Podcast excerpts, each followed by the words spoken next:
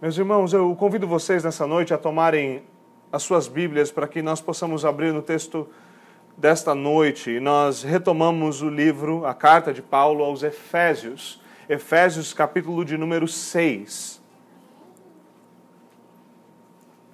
Nós vimos até agora na nossa carta a parte doutrinária e como Paulo então nos ensina as glórias do Evangelho de Jesus Cristo e como elas são obtidas, comunicadas e asseguradas ao povo de Deus.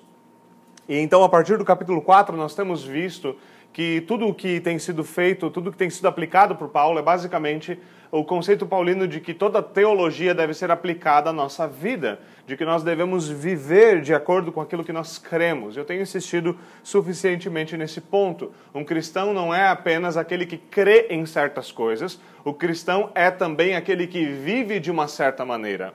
Obviamente, cristãos têm posições doutrinárias, essas posições jamais deveriam ser frouxas. Paulo é muito claro sobre isso. Mas, ao mesmo tempo, Paulo nos deixa claro que o cristianismo não é apenas uma questão de posicionamento intelectual, não é apenas uma questão de se posicionar em relação a certas coisas na vida e viver de qualquer forma. Então ele tem aplicado, e em especial nos dois últimos capítulos, ele tem aplicado a fé cristã em diversas áreas áreas muito íntimas e próximas daquilo que todo cristão vive. Ele falou, por exemplo, da vida em comunidade.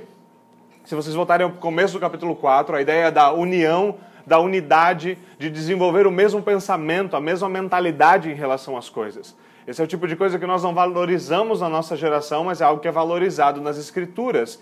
Termos a mesma mente só é possível é, por algumas maneiras. Ou você tem alguém forçando isso objetivamente por meio de violência, certo? E você de fato não vai ter uma mesma mentalidade, mas você vai ter certo controle, ou você vai ter manipulação psicológica objetiva, ou o Espírito de Deus tem de agir no meio do povo de Deus.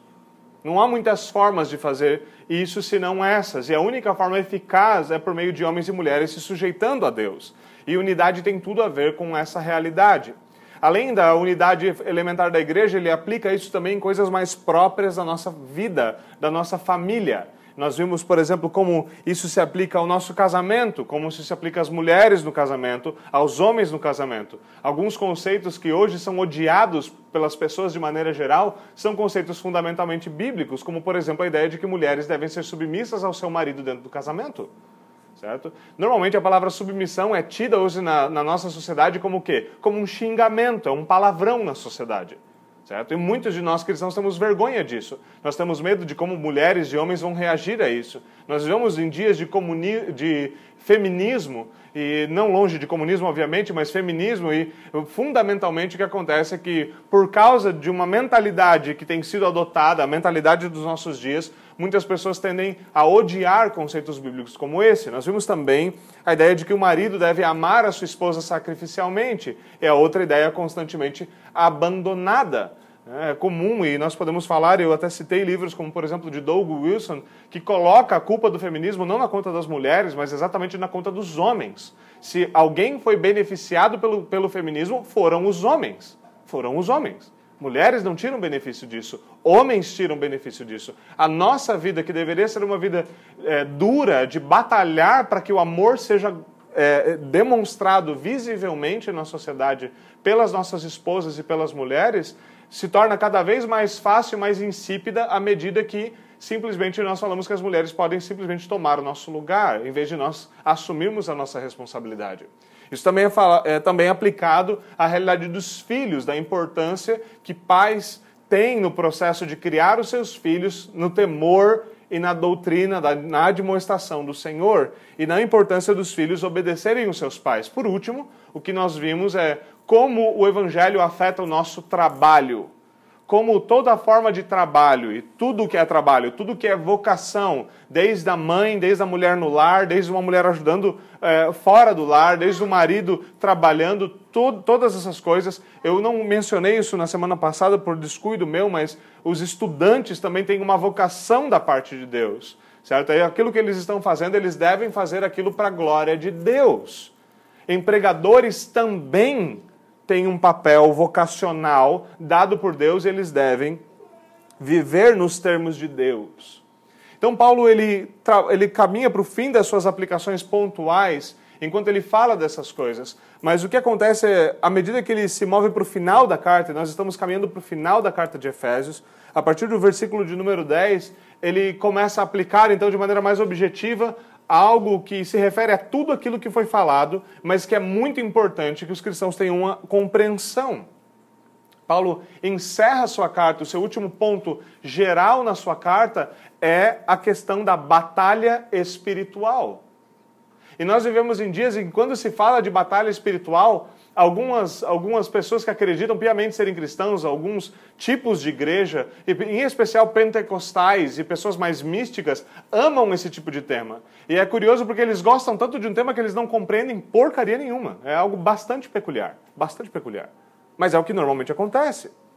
A batalha espiritual é um tema muito explorado nos nossos dias. E Paulo nos chama de fato a considerar a realidade de uma batalha espiritual, enquanto ele fala de todas as coisas das quais ele falou. Ele não quer que cristãos se vejam apenas como ovelhinhas coitadas, prontas para serem tosadas por algum lobo mau.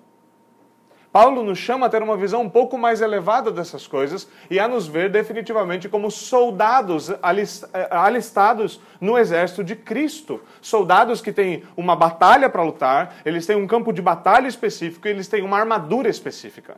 E o meu objetivo hoje, à medida que nós analisamos os três primeiros versículos dessa perícope, os versículos 10 a 13, é nós vemos a realidade da guerra, do campo de batalha e das armas que nós devemos usar nesta guerra. E tentamos compreender um pouquinho mais de como essa batalha é uma batalha espiritual. Mas por espiritual, isso não quer dizer que essa é uma batalha mística.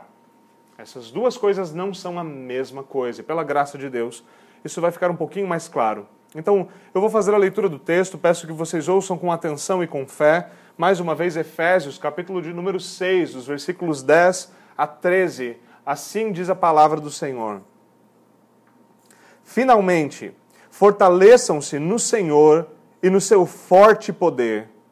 Vistam toda a armadura de Deus para poderem ficar firmes contra as ciladas do diabo, pois a nossa luta não é contra seres humanos, mas contra os poderes e autoridades contra os dominadores deste mundo de trevas, contra as forças espirituais do mal nas regiões celestiais. Por isso, vistam toda a armadura de Deus para que possam resistir no dia mal e permanecer inabaláveis depois de, de terem feito tudo. Amém. Vamos até o Senhor em oração. Senhor, nós rendemos graças ao Senhor por esse belo texto e nós pedimos que pela tua graça, o Senhor nos instrua, nos alimente e nos guie por ele. Por favor, Senhor, dá-nos uma mentalidade espiritual, dá-nos o teu Santo Espírito, abrindo o nosso entendimento para podermos compreender a tua revelação. É o que nós te pedimos em nome de Jesus Cristo. Amém. Bom, meus irmãos, então mais uma vez o nosso tema fundamental, o tema de Paulo, para ser mais específico, é a realidade de uma batalha espiritual. E é muito curioso que Paulo tenha falado de tudo que tenha falado e de repente fala, pois, pois então, por fim, a última coisa sobre a qual tenho que falar é de uma guerra espiritual. E ele passa a falar que então existe uma realidade e nós devemos reconhecer a existência disso. Agora nós vivemos em dias em que as pessoas transformaram toda a ideia de batalha espiritual na ideia de uma batalha que é completamente mística. Então elas têm é, talismãs, elas têm sal, sal grosso, óleo, elas têm cantos, elas têm orações, mantras, elas têm coisas que você pode e não pode fazer, eh, elas têm espíritos territoriais, elas têm demônios que agem nas gerações das pessoas, elas têm quebras de maldição, elas têm um monte de coisas como essa. E é curioso que a Bíblia nunca, nunca, nunca sequer sugere que nós deveríamos considerar essas coisas. Nunca. Nunca. É muito curioso nós observarmos, por exemplo, os, os chamados movimentos de batalha espiritual, que são muito populares, mais uma vez, em meios pentecostais, neopentecostais, em meios místicos, e perceber que, se você consultar esse material, como eu já tive a oportunidade de fazer, você vai ver que a maior parte da teorização, o fundamento teórico desse tipo de movimento, e um dos livros o qual eu li sobre esse movimento, diz descaradamente não, isso não está na Bíblia. Mas uma vez nós entrevistamos um demônio e ele disse que era assim. Para realmente, quando você entrevista qualquer coisa, qualquer ideia como essa, você não deveria tentar basear a sua teologia naquilo que o diabo te contou. Acho que esse é um princípio bastante seguro para qualquer um que quer entender alguma coisa. Mas quando nós não conhecemos a mente de Deus, nós muitas vezes não conhecemos as Escrituras, nós nos deixamos, nos, lev nos deixamos levar por qualquer vento de doutrina. E este é o tipo de vento de doutrina que muitas pessoas se deixam levar. Então elas vivem numa batalha mística. Ela é mística, ela é feita de sensações, de emoções, de vultos, de sentimentos, de issos e de aquilos. Mas não é feita de nada substancial. Agora, Paulo nos fala que essa é uma batalha espiritual, não uma batalha mística. Ela não é uma batalha de vultos. Ela é uma batalha de fato. E ela é uma batalha muito, muito, muito séria. Então, a primeira coisa que nós devemos fazer, e dentre nós como reformados, nós devemos de fato reconhecer isso, é que nós devemos reconhecer a existência de uma guerra e os poderes atuantes nesta guerra é reconhecer que de fato existem forças opostas, de fato existe o diabo e os seus demônios. É curioso que a própria Escritura nos deixa bastante claro que o próprio diabo se esforça bastante em convencer as pessoas de que ele não existe. Isso é muito útil. Em qualquer batalha, isso é muito útil, principalmente numa batalha tão sinuosa quanto essa. Agora nós devemos reconhecer que essas coisas de fato acontecem. E Paulo nos chama a considerar essas coisas a usar uma armadura específica para lutar uma guerra específica, porque esta guerra existe, porque existem poderes atuantes nesse tipo de guerra. Agora, essa é uma guerra espiritual. As armas dessa guerra são armas que não são carnais. O campo de batalha não é um campo de batalha como foi, por exemplo, os, os da Primeira Guerra Mundial. Não é um campo aberto enquanto pessoas estão atirando umas nas outras de fato. A realidade que Paulo nos apresenta aqui é outra, embora ele use, obviamente, o mesmo imaginário. As nossas crianças, se elas conseguirem, elas podem desenhar exatamente isso. Então, essa ideia de uma batalha. E talvez elas já tenham visto batalhas, batalhas, tem aquelas batalhas medievais com espadas e escudos, existem as batalhas mais modernas com armas de fogo, mas elas podem desenhar essa realidade porque é dessa realidade que Paulo está pegando emprestado. Na verdade, se elas, é, talvez elas já tenham visto, aprendendo com a mamãe ou vendo talvez em algum filme, o tipo de armadura, o tipo de escudo, o tipo de coisas que Paulo está falando aqui. Porque na época de Paulo, obviamente, eles não tinham arma de fogo, pistola, rifle, mas eles tinham escudos e espadas. E ele pega aqui a ideia da armadura que os romanos e os gregos costumavam usar. Uma armadura que tinha capacete, tinha escudo, tinha espada, tinha aquela couraça, um cinto, um tipo de bota para proteger os seus pés. Então, Paulo usa toda essa ideia para falar que nós precisamos entender que existe uma batalha e nós precisamos estar prontos para lutar esta batalha. Então, a ideia então de Paulo é que há uma guerra. E os cristãos eles devem se fortalecer para esta batalha. De que eles estão numa batalha. Veja, uma coisa importante de perceber: você não escolhe para a batalha. Se você é um cristão, você já está lutando. Se você é um cristão, você está em guerra. Goste você ou não. E esta batalha começou muito antes de nós. Essa batalha, por exemplo, a batalha pela verdade que começou no próprio Éden. Quando Deus disse: Se você comer do fruto, certamente morrerás. E o diabo falou: Certamente não morrerás. E ali uma batalha muito fundamental pela verdade começa. E nós seguimos no, no próximo capítulo e o que, que acontece? Essa batalha continua entre a semente da serpente e a semente da mulher. E essa batalha sempre se intensifica. Nós vemos sinais bem grandes dessa batalha quando, por exemplo, nós olhamos para Davi e Golias. Davi representando a semente da serpente e da, Davi representando a semente da mulher e Golias representando a semente da serpente. Os inimigos do povo de Deus. Então toda essa realidade é apresentada diante de nós em que há uma batalha, nós devemos reconhecê-la e nós devemos nos fortalecer. Não cristãos também estão nessa batalha. Se você está hoje aqui, você não crê no Evangelho, você não pertence a Cristo pela fé, você também está nessa batalha. A diferença é em qual lado dela você se encontra e quão derrotado você está.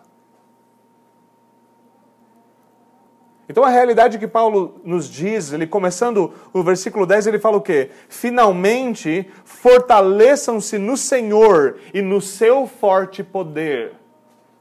O verbo grego usado aqui é um verbo passivo. Vocês precisam que o Senhor os fortaleça. Quando ele fala fortaleçam-se, a nossa tradução está dizendo isso, ele está dizendo vocês devem buscar força em quem tem. Fortaleçam-se no poder de Deus, que é forte. Ou seja, vocês não têm poder próprio. Essa não é uma batalha de habilidades. Talvez alguns de vocês aqui tenham feito Krav Maga, talvez alguns de vocês saibam lidar com espadas, e vocês sejam muito bons com essas coisas. Mas eu creio que a maioria de nós não se sairia muito bem num campo de batalha. A ideia fundamental não é que nós somos chamados a estar preparados fisicamente, nesse sentido de guerra física, corporal um a um. A ideia de Paulo é que essa guerra não é uma guerra física, genérica, da maneira que nós geralmente compreendemos guerras, mas é uma guerra contra algo, é, contra algo que nós não temos poder natural para batalhar. Nós precisamos buscar for força fora de nós para lutar essas coisas. Para lutar essa batalha, nós precisamos de um poder que é igualmente espiritual e de um verdadeiro poder. Ele diz que esse poder é o poder de Deus e nós devemos nos fortalecer no poder de Deus. É muito curioso, e vocês talvez vão se, vão se lembrar, que no começo da nossa carta, lá em Efésios capítulo 1, por volta do versículo 18, 20, Paulo fala do grande poder que Deus exerceu trazendo Jesus Cristo dentre os mortos. Deus exerceu grandíssimo poder, trazendo Jesus Cristo dentre os mortos. A ideia de Paulo é que o mesmo poder disponível na ressurreição de Jesus Cristo está à nossa disposição para que nós vivamos a vida cristã. E a ideia é essa: é que a vida cristã, o viver como cristão, é por si só uma batalha, é uma guerra. Agora veja, essa é uma guerra não do diabo contra Deus. E isso é muito importante. Essa não é uma igreja maniqueísta, nós não somos dualistas. Nós não acreditamos, não acreditamos, que existem dois poderes igualmente poderosos, duas forças eternas, eternamente opostas, o bem e o mal. E essas duas forças estão numa queda de braço eterna para ver quem vai vencer. Não é nisso que nós cremos. Nós cremos num Deus todo-poderoso a quem tudo é sujeito, incluindo o próprio diabo e seus demônios, incluindo todas as forças malignas, estão sujeitas a Deus. E a Escritura é muito clara sobre isso. Então, essa não é uma, uma batalha, não é a guerra de Deus contra forças malignas. É uma guerra na qual nós estamos guerreando, mas na qual Deus já é vitorioso. É uma guerra na qual vitória é certa para aqueles que estão batalhando debaixo da bandeira de Cristo. Mas ela é uma batalha por nós. A batalha da nossa vida espiritual, a batalha da nossa santidade, a batalha da nossa piedade, a batalha da verdadeira vida cristã. Paulo fala disso de maneira muito clara. Veja o versículo 11. Essa batalha é lutada para quê? Para podermos ficar firmes, para que nós permaneçamos. As nossas derrotas pessoais não afetam a Deus, elas nos afetam. E o que Paulo está nos chamando é para que nós estejamos firmes, para que fortalecidos em Deus, fortalecidos pelo poder de Deus, pela sua verdade, nós possamos então realmente permanecer, possamos resistir. Mais uma vez, não é espada contra espada, mas é uma batalha espiritual. E é importante nós entendermos isso por quê? Porque Paulo é muito, muito explícito em dizer que esta não é uma batalha contra os homens. Ele fala de maneira bem específica: nossa luta não é contra a carne, nossa luta não é contra seres humanos. É muito. Eh, nós poderíamos até corrigir isso de uma determinada forma. A nossa luta não é contra os seres humanos, é pelos seres humanos. É a favor deles. Nós não miramos nas pessoas e queremos destruir as pessoas, nós não queremos matá-las. Cristãos jamais deveriam viver dessa forma. E é claro, é claro que nessa batalha espiritual, muitas vezes pessoas vão ser usadas e vão encabeçar propósitos malignos. E essa luta vai, obviamente, contra elas. Mas mesmo quando nós lutamos contra alguém que está se levantando contra a vontade de Deus, contra aquilo que Deus ensina na Escritura, o nosso objetivo não é destruir a pessoa, mas que pela verdade ela também possa ser liberta. Para que pela batalha, verdadeira batalha cristã, aquela vida também possa ser salva, como nós também fomos. Para que a vitória que nos alcançou por meio do Evangelho também a alcance. Então nós não lutamos querendo destruir essas pessoas, mas querendo que elas também encontrem salvação. Isso é muito importante na maneira como nós vamos interagir, obviamente, com as pessoas. Porque é muito fácil, em alguns momentos na história, cristãos de fato se comportaram dessa forma. Você não é um cristão, então o meu objetivo é destruir você. Não é essa a mentalidade, por exemplo, que encabeça todo o ideal do Islã? Você é um infiel. Se você é um infiel, ou você se arrepende, ou eu quero destruir você. É bem simples. Mas nós não somos chamados para isso. Enquanto nós estamos numa batalha, a ordem da lei de Deus é que nós amemos o nosso próximo. E você pode dizer, mas como é que eu posso amar na batalha? A batalha espiritual, a batalha da vida cristã é uma batalha que uma das excelentes armas que você tem é, de fato, verdadeiro amor bíblico. Verdadeiro amor bíblico.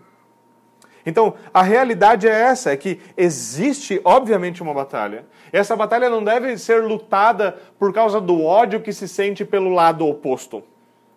Chesterton, um grande pensador eh, eh, eh, de algum tempo atrás, ele tem uma frase bastante curiosa, ele fala o seguinte, nós jamais, a ideia da guerra e o ideal da guerra não é que nós lutemos pelo ódio daquilo que está à nossa frente, mas lutemos pelo amor aquilo que está atrás de nós. Isso é extremamente importante. É perceber que nós amamos o reino de Deus e esse amor é uma motivação maior do que qualquer ódio ou qualquer outra coisa. E nós precisamos então nos aperceber que há uma forma de lutar contra isso, há uma forma de comunicar isso. Uma das formas pelas quais isso é feito, por exemplo, é a apologética, a defesa da fé cristã, a argumentação, a maneira como nós comunicamos, expressamos a fé cristã. Agora, nessas horas nós não somos chamados a nos comportar como se nós fôssemos dois guerreiros, um cristão e não cristão, o cristão se comportar para com o não cristão como um guerreiro, ameaçando ele de alguma forma. Bem pelo contrário. Se nós voltarmos, por exemplo, a 1 Pedro, capítulo 3, é muito interessante como ele nos diz que nós devemos dar a razão da boa esperança que está em nós. Se você puder voltar, 1 Pedro, capítulo 3, versículos 15 e 16. Pedro fala o seguinte: Antes, santifiquem Cristo como Senhor em seu coração e estejam sempre preparados para responder a qualquer pessoa que lhes pedir a razão da esperança que há em vocês. E muitas vezes a gente lê esse versículo e fala assim: não, então eu tenho que estar preparado para responder. Então, se o cara me der, entrar com uma pergunta, eu entro rachando e mato ele já de uma vez já. E pronto venci a batalha. Se ele vier com uma pergunta, especialmente se a pergunta for aquela que eu tenho uma resposta afiada, aí eu pego e enfio a espada no peito e piso em cima, coloco o pé em cima como um vitorioso. Bom, essa não é a proposta do apóstolo. Ele nos diz: nós devemos estar sempre preparados, como um bom soldado está sempre preparado para responder o chamado para a guerra. Mas veja o que ele diz no versículo 16: Contudo, se alguém achou que dava para sair por aí cortando a cabeça de todo mundo, contudo, contudo, façam isto com mansidão e respeito, conservando boa consciência, de forma que os que falam maldosamente contra o bom procedimento de vocês, porque estão em Cristo, fiquem envergonhados das suas calúnias. Quer dizer que a nossa postura, enquanto nós defendemos a fé cristã, por exemplo, num campo de batalha, e no campo de batalha das ideias, que é um, como nós veremos, é um dos grandes campos de batalha da vida cristã, ele deve ser feito como cristão. Não é assim, já que nós vamos para a batalha, agora nós não somos cristãos. Aqui no campo de batalha, pau pode comer solto. Matou, enfiou a faca na cara, não tem problema. Não é, não é, não é isso. Não é essa a batalha cristã. A batalha cristã se luta como um cristão. Se luta em termos do próprio Cristo. Do próprio Cristo. Agora, é importante nós considerarmos o campo de batalha. Há uma guerra, nós devemos reconhecer que ela existe. Há uma guerra. Mas para que nós compreendamos como ela, deve, como ela deve funcionar e como nós devemos funcionar nela, a pergunta é qual é o seu campo de batalha, porque o campo de batalha vai definir a guerra. Obviamente, você vai para um campo de batalha aberto com trincheiras, com o inimigo esperando você com metralhadoras e fuzis, sair atrás deles com espadas e escudos não é exatamente a melhor tática de guerra. Assim como se o ataque aéreo, provavelmente ter um, um, um tipo de artilharia antiaérea seria a melhor escolha e não cavalos e lanças. Nós precisamos compreender aonde essa batalha se dá. E Paulo nos diz algo no versículo 12 que é importante. Algo que ele não diz somente aqui, mas ele diz também em outros lugares. Ele fala que a batalha não é contra seres humanos, mas contra poderes e autoridades, contra os dominadores deste mundo de trevas, contra as forças espirituais do mal nas regiões celestiais. Ele está dizendo: esta é uma batalha espiritual. O campo de batalha é um campo de batalha espiritual, ele é metafísico. Ele não é físico, a gente não vai dar espadada em ninguém, pelo menos não nesse sentido, não, nesse, não nessa batalha. Há um outro tipo de batalha, há um outro tipo de fortaleza que deve ser derrubada e atacada. E Paulo nos fala disso com bastante clareza em 2 Coríntios. Se você voltar rapidamente, em 2 Coríntios 10, alguns poucos versículos que esclarecem isso para nós de maneira bem clara são 2 Coríntios 10, do versículo 3 a 5. Veja como ele diz e preste atenção na linguagem que ele emprega. É importante nós compararmos a Escritura com a própria Escritura para compreendermos do que o apóstolo está falando. Veja, pois embora vivamos como homens, não lutamos segundo os padrões humanos. Não parece com algum texto que a gente acabou de ler? Fala, esta batalha não é uma batalha contra os seres humanos, não é uma batalha na carne, é uma batalha espiritual. Ele fala, veja, embora vivamos como homens, não lutamos segundo os padrões humanos. Nos dias de Paulo era fácil compreender isso. Quer dizer que você não se prepara com um escudo, com uma couraça, com uma espada para ir para a guerra com alguém. A batalha cristã, e Paulo está aqui defendendo o seu ministério, não é essa. Agora veja o que ele diz. Não lutamos segundo os padrões humanos. As armas com as quais lutamos não são humanas. Ao contrário, são poderosas em Deus para destruir fortalezas. E é muito curioso a, a maneira cômica como Paulo fala disso. As armas da nossa batalha não são humanas, elas são poderosas. Paulo está dizendo o seguinte: por meio da revolução armada, você não consegue o que realmente a fé cristã deseja alcançar. Isso é uma coisa que muitas vezes cruzou a cabeça de muitas pessoas nessas, nessas últimas duas semanas, não é mesmo? Algumas vezes conversando com alguns irmãos, às vezes de maneira cômica, mas infelizmente, às vezes conversando com outras pessoas de maneira bastante séria, a opinião de alguns é a seguinte: bom, a gente poderia simplesmente pegar em arma, matar metade dessa galera aí que está no governo e resolver as coisas na bala. Não é mesmo?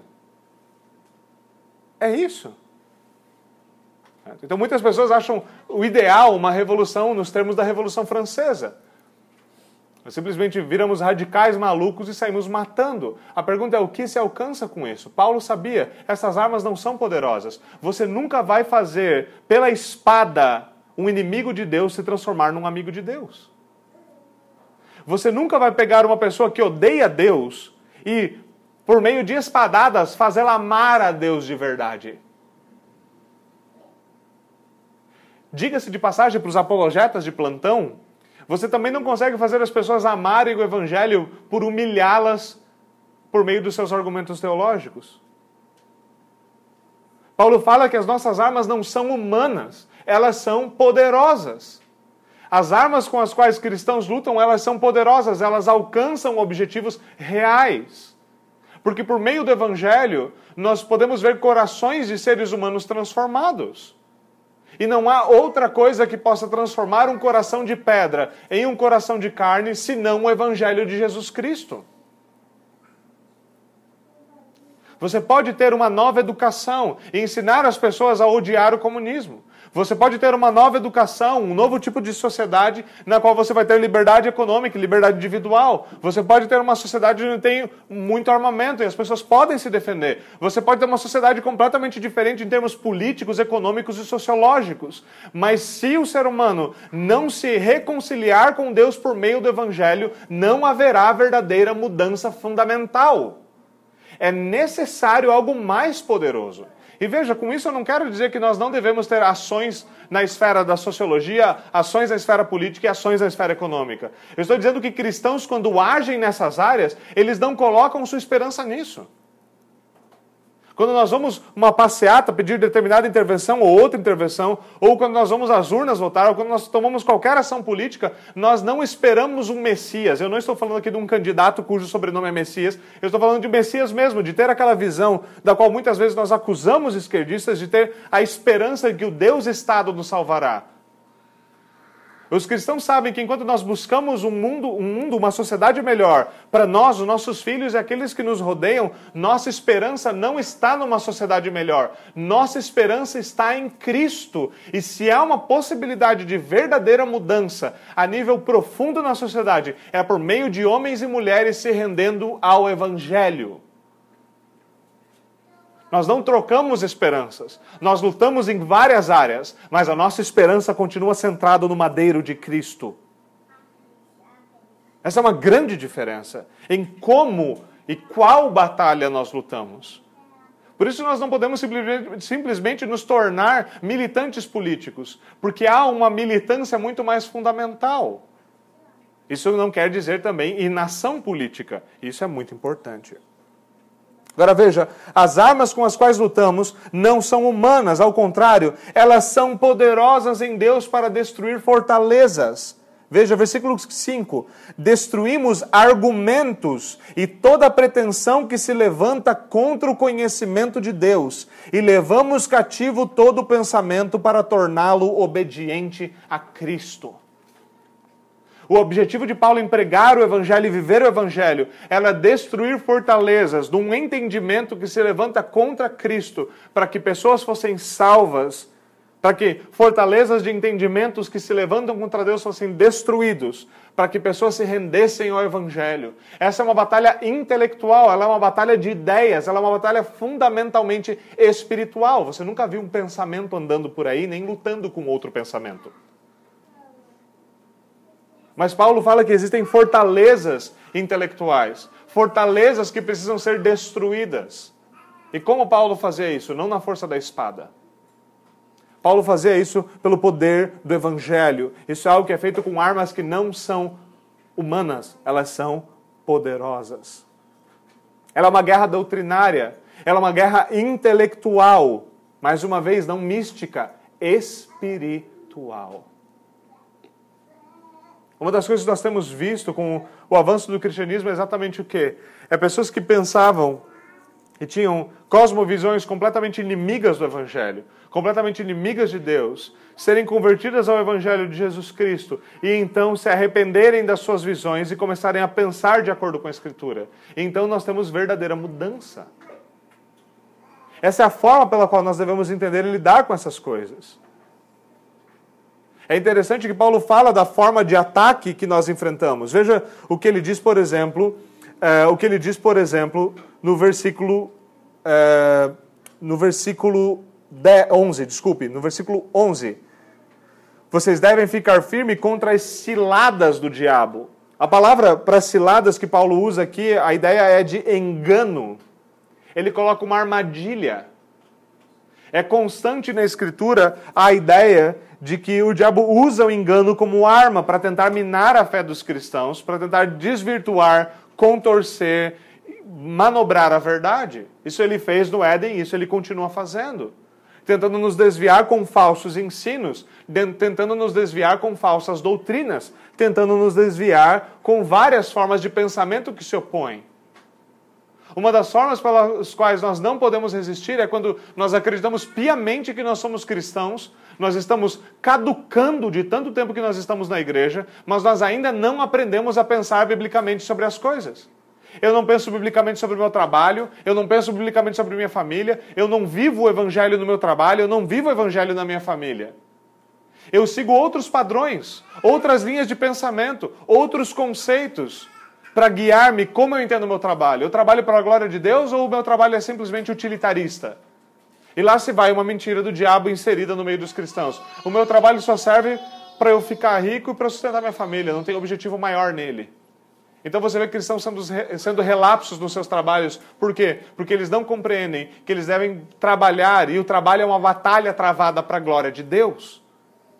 Cristãos que pegam emprestado conceitos de família que vêm de, de cosmovisões mundanas e inimigas de Deus. Eles não veem seus filhos como herança divina que devem ser treinados para a batalha, para amar a Deus. Eles não veem a sua esposa como companheiros de batalha que devem ser, ama que devem ser amadas e devem ser, que devemos zelar por elas. Muitos veem a esposa como o quê? Como simplesmente uma maneira de satisfazer a minha necessidade sexual sem precisar pecar. Então, a batalha no nosso casamento é perdida. Nós somos destruídos nos nossos lares e nós não sabemos por quê. Porque nós não estamos lutando a batalha cristã da maneira adequada. Porque nós não estamos compreendendo a guerra. E nós não estamos compreendendo que esta guerra, o campo de batalha dela, é doutrinário e intelectual. Nós precisamos levar o nosso entendimento e o nosso pensamento cativo em obediência a Jesus Cristo. E esta é parte fundamental desta batalha. Aqueles que são cristãos há mais tempo e têm entendido melhor o contexto dessa batalha sabem que muitas vezes o diabo nos bombardeia como com pensamentos e argumentos não bíblicos.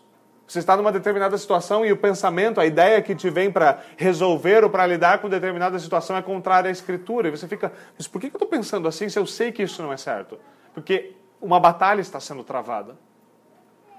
Uma batalha que é dentro de nós, do nosso, da, da nossa vida, que nós recebemos gratuitamente de Deus contra a nossa carne e o nosso desejo pelo pecado. É uma batalha contra o pecado e uma necessidade de nós mortificarmos o nosso pecado. O nosso dever é resistir e é defender o perímetro, avançar o perímetro e defendê-lo, avançar o perímetro e defendê-lo, ganhar espaço. Mas começamos ganhando espaço dentro do nosso próprio coração antes de queremos ganhar fora de nós. Porque se nós estamos, achamos que estamos ganhando a batalha fora de nós, mas nós não estamos ganhando a batalha no nosso coração, nós já, já estamos derrotados.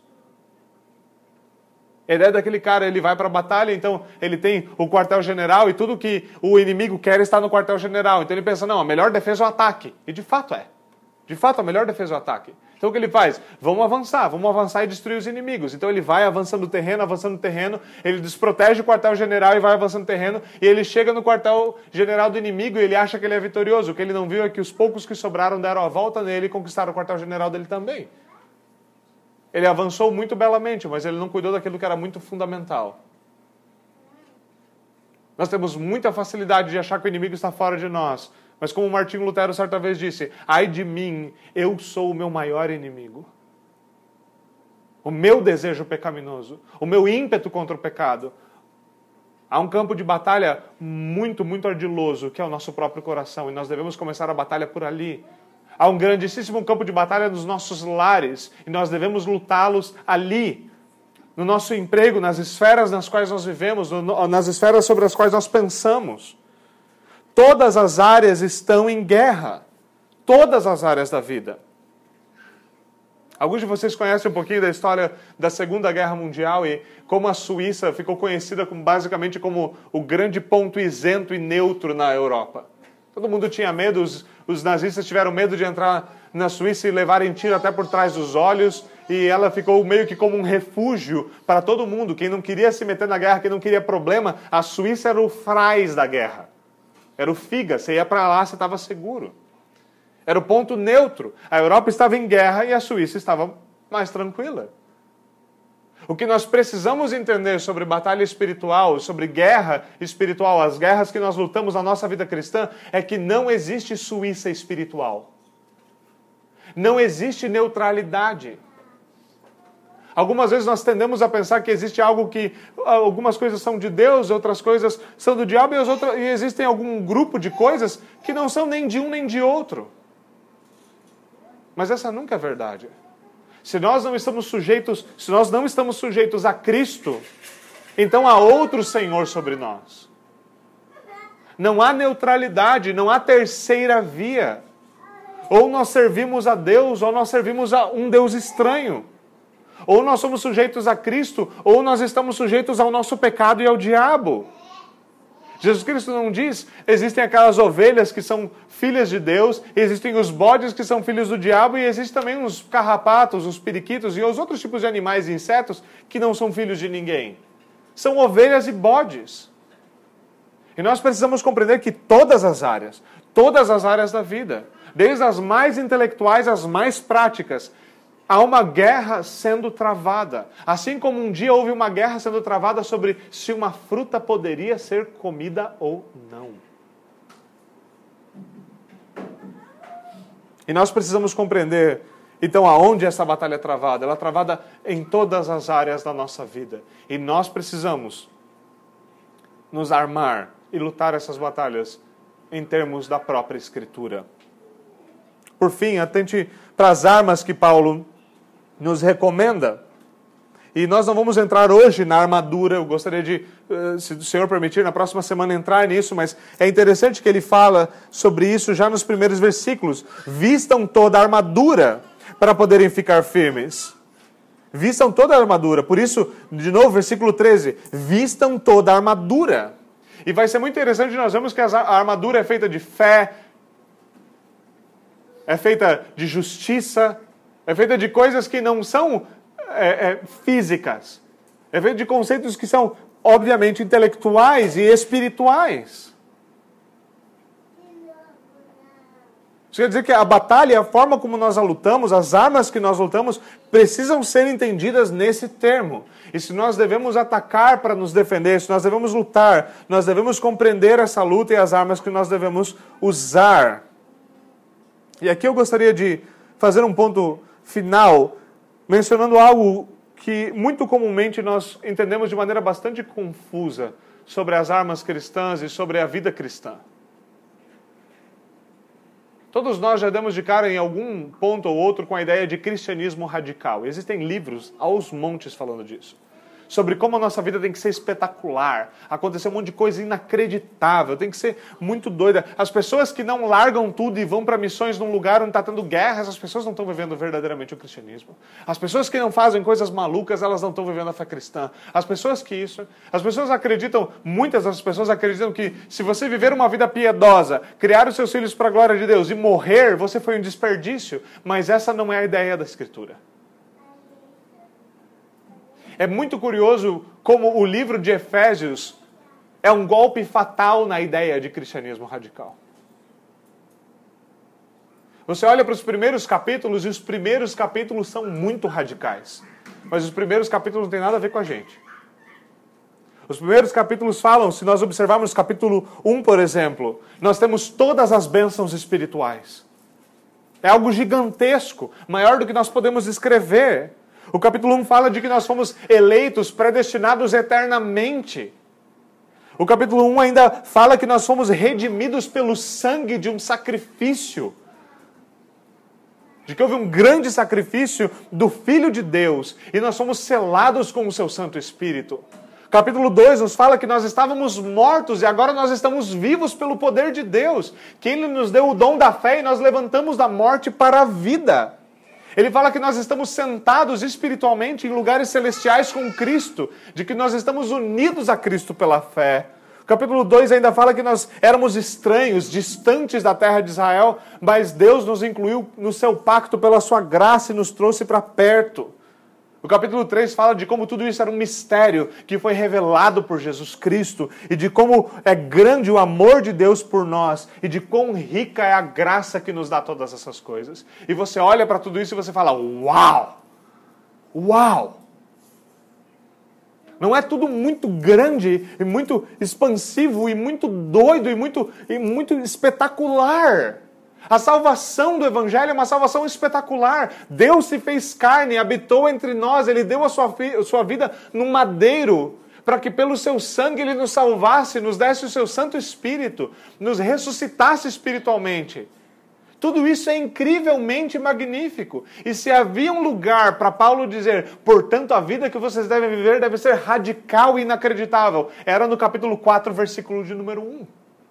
Ele podia entrar com os dois pés e dizer, por isso, olhem para a grande salvação, olha para quão espetacular, para quão inacreditável é tudo que Cristo fez por vocês. Portanto, vocês devem viver vidas espetacularmente incríveis, inacreditáveis, aventuras extremamente doidas com Deus para a glória dele. Paulo fala de toda esta riqueza, de tudo que foi conquistado por Cristo. Então, o que, ele passa a falar no capítulo 4, 5 e 6? Nós esperamos uma ideia doida de radicalidade na vida cristã. E Paulo começa o capítulo 4 dizendo: Vocês devem ser humildes e ter paciência, vocês devem crescer em maturidade, vocês devem rejeitar falsas doutrinas, não mintam, não se irem de forma injusta, não roubem, mas trabalhem para ajudar aqueles que estão em necessidade, cuidem da língua de vocês, sejam gentis, não sejam imorais Sejam agradecidos a Deus por tudo, até nas dificuldades. Submetam-se uns aos outros, as esposas submetam-se aos seus maridos. Maridos amem, amem as suas esposas de maneira sacrificial. Filhos obedeçam seus pais e pais eduquem os seus filhos na doutrina de Deus. Trabalhem duro, obedeçam seus patrões, patrões sejam honestos e justos com os seus trabalhadores. Não parece muito radical, parece? Mas essas que são coisas tão fundamentais e tão simples não são extremamente difíceis de ser feitas? Não é exatamente essas coisas que nós nos batemos e batalhamos para fazê-las de acordo com a vontade de Deus? Ou quem de nós pode olhar para essas coisas e falar: essa pequena lista de Paulo nesses três capítulos, já detonei isso aí, o meu negócio é para frente. Eu já fiz tudo isso aí. Para mim está garantido. Eu sou um guerreiro, eu sou o Aquiles da igreja. Eu vou lutar batalhas maiores. Não. Todos nós lutamos nessas coisas. Todos os maridos lutam para amar as suas próprias esposas. Todos nós lutamos para educar os nossos filhos na doutrina de Deus. Todos nós, todas as mulheres lutam para se submeterem adequadamente aos seus maridos. Todos nós lutamos para trabalhar para a glória de Deus. Esses são campos de batalha extremamente férteis de problemas e nós devemos aprender a batalhá-los. A entender que a vida cristã não é algo radical e, e completamente diferente de tudo aquilo que nós vivemos, mas que nós devemos aprender a viver como cristãos e batalhar como cristãos na vida que o Senhor nos deu, e que esses são campos de batalha gigantescos, e que nós devemos aprender a dominar as nossas armas e lutar de maneira adequada. Por isso não é incrível que Paulo tenha falado de família, de filhos, de casamento, de trabalho, e daí ele fale: gente, tem uma guerra a ser lutada. Aonde está essa guerra? Em todos esses lugares que eu acabei de falar. Há batalhas inúmeras no seu trabalho, há batalhas inúmeras na sua família, há batalhas que devem ser lutadas para a glória de Deus, vencidas para a glória de Deus, e devem ser lutadas nos termos de Deus. E nós devemos nos aperceber dessas coisas. Nós precisamos perceber de uma coisa, algo bastante fundamental. E algo que se manifesta muitas vezes se manifestou na história com batalhas físicas. Como? Quase todos os lugares onde o cristianismo chegou pela primeira vez e a verdadeira adoração a Deus começou, ela sempre foi um desafio e um incômodo para toda falsa adoração e idolatria. Toda verdadeira adoração é uma declaração de guerra. Todo verdadeiro louvor é um cântico de batalha. É o cântico do Deus forte, todo-poderoso, Senhor dos exércitos, marchando sobre, sobre a terra, para que o seu nome seja glorificado na vida daqueles que lhe pertencem. Deus é um Deus glorioso, ele é um grande guerreiro. Como eu tenho ouvido, e eu compartilhei há, pouco, há poucos dias com, com a minha esposa, é, vendo alguns materiais e falando e que resumiam algumas coisas da escritura para as crianças e um, um grande resumo das, da escritura para as crianças é bem simples. Deus é um forte guerreiro. A mensagem central da Bíblia é qual? Mate o dragão e salve a princesa. A semente da serpente deve ser vencida. O inimigo deve ser vencido. o dragão, a antiga serpente. E a princesa, a noiva, a igreja deve ser salva. Mate o dragão, salve a princesa. E se o nosso Deus é um Deus guerreiro que venceu todos os nossos inimigos no nosso lugar, para que nós conheçamos vitória, para que nós conheçamos salvação, para que nós que somos a sua noiva, a princesa que ele veio para salvar, então nós devemos saber que nós devemos nos unir a ele em batalha e saber que há uma batalha agora dentro de nós, ao nosso redor. E essa batalha é uma batalha que vai perdurar até o último dia, uma batalha contra o mundo, contra a tentativa do mundo de avançar na nossa mente, no nosso coração. Ganhar o nosso entendimento, ganhar as nossas afeições, a batalha do nosso pecado se levantando dentro de nós para nos vencer, a batalha do diabo tentando nos seduzir com falsas doutrinas, com falsos pensamentos, nos fazer tropeçar. E nós precisamos aprender a lutar essa batalha como? Pela fé Aprender a lutar com uma mente sujeita a Deus, com uma visão bíblica do mundo, das coisas, das esferas onde nós vivemos, da família, do trabalho, da política, da economia, batalhas em todas as áreas, que nós somos chamados a lutar para a glória de Deus. É muito interessante, mais uma vez, que Paulo nos fale: fortaleçam-se no Senhor.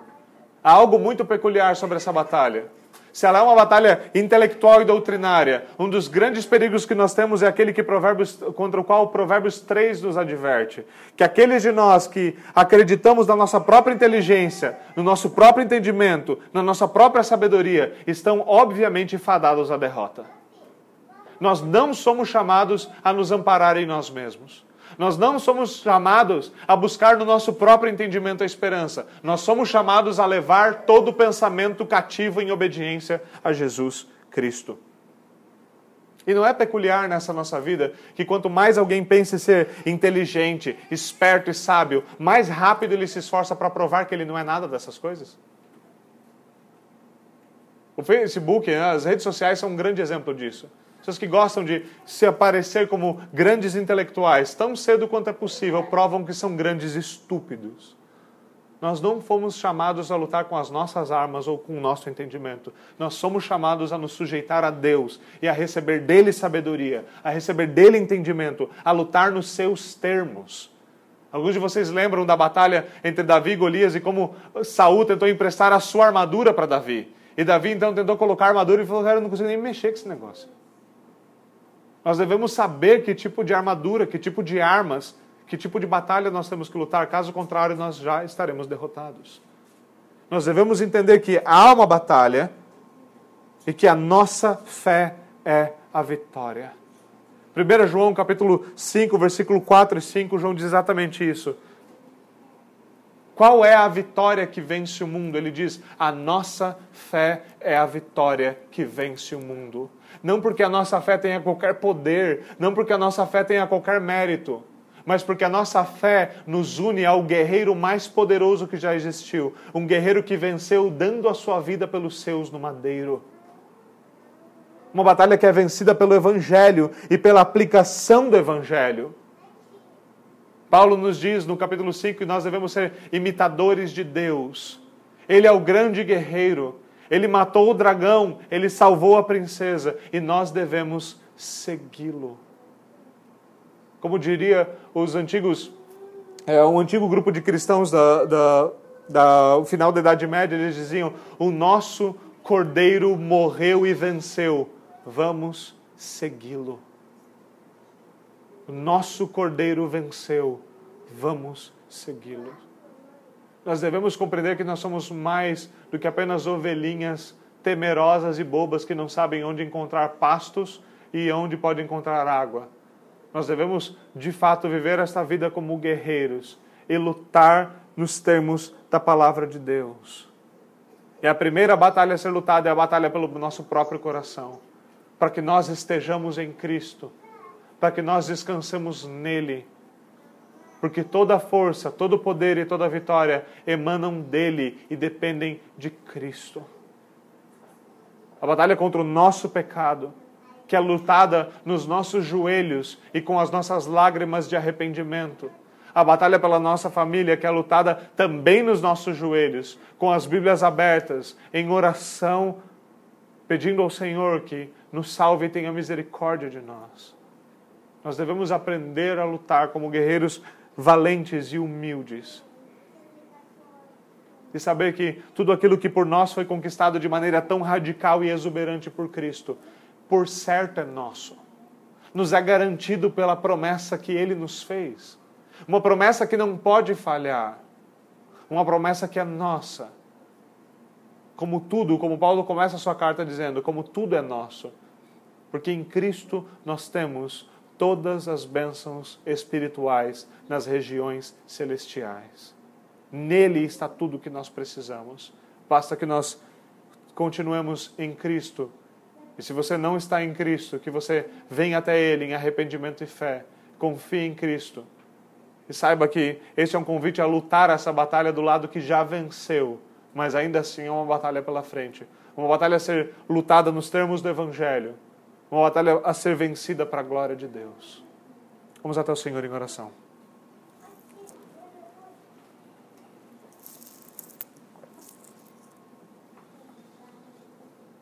Senhor, nós pedimos ao Senhor que nos desperte pela Sua graça, para que nós nos apercebamos da batalha que está diante de nós. Batalha essa a ser travada em várias das áreas da nossa vida e batalha essa que nós precisamos, de fato, Senhor, aprender a lutar nos teus termos. Nós pedimos ao Senhor que aplique a sua palavra ao nosso coração. Que pela sua graça o Senhor nos fortaleça na força do seu poder Fortaleça-nos com a força que há em Ti. Fortalece os nossos joelhos fracos e oscilantes para batalharmos. Dá habilidade às nossas mãos e prepara-nos para viver uma vida que é vivida para a Tua glória. Por favor, Senhor, dá-nos essa graça, é o que nós te pedimos, em nome de Jesus Cristo. Amém.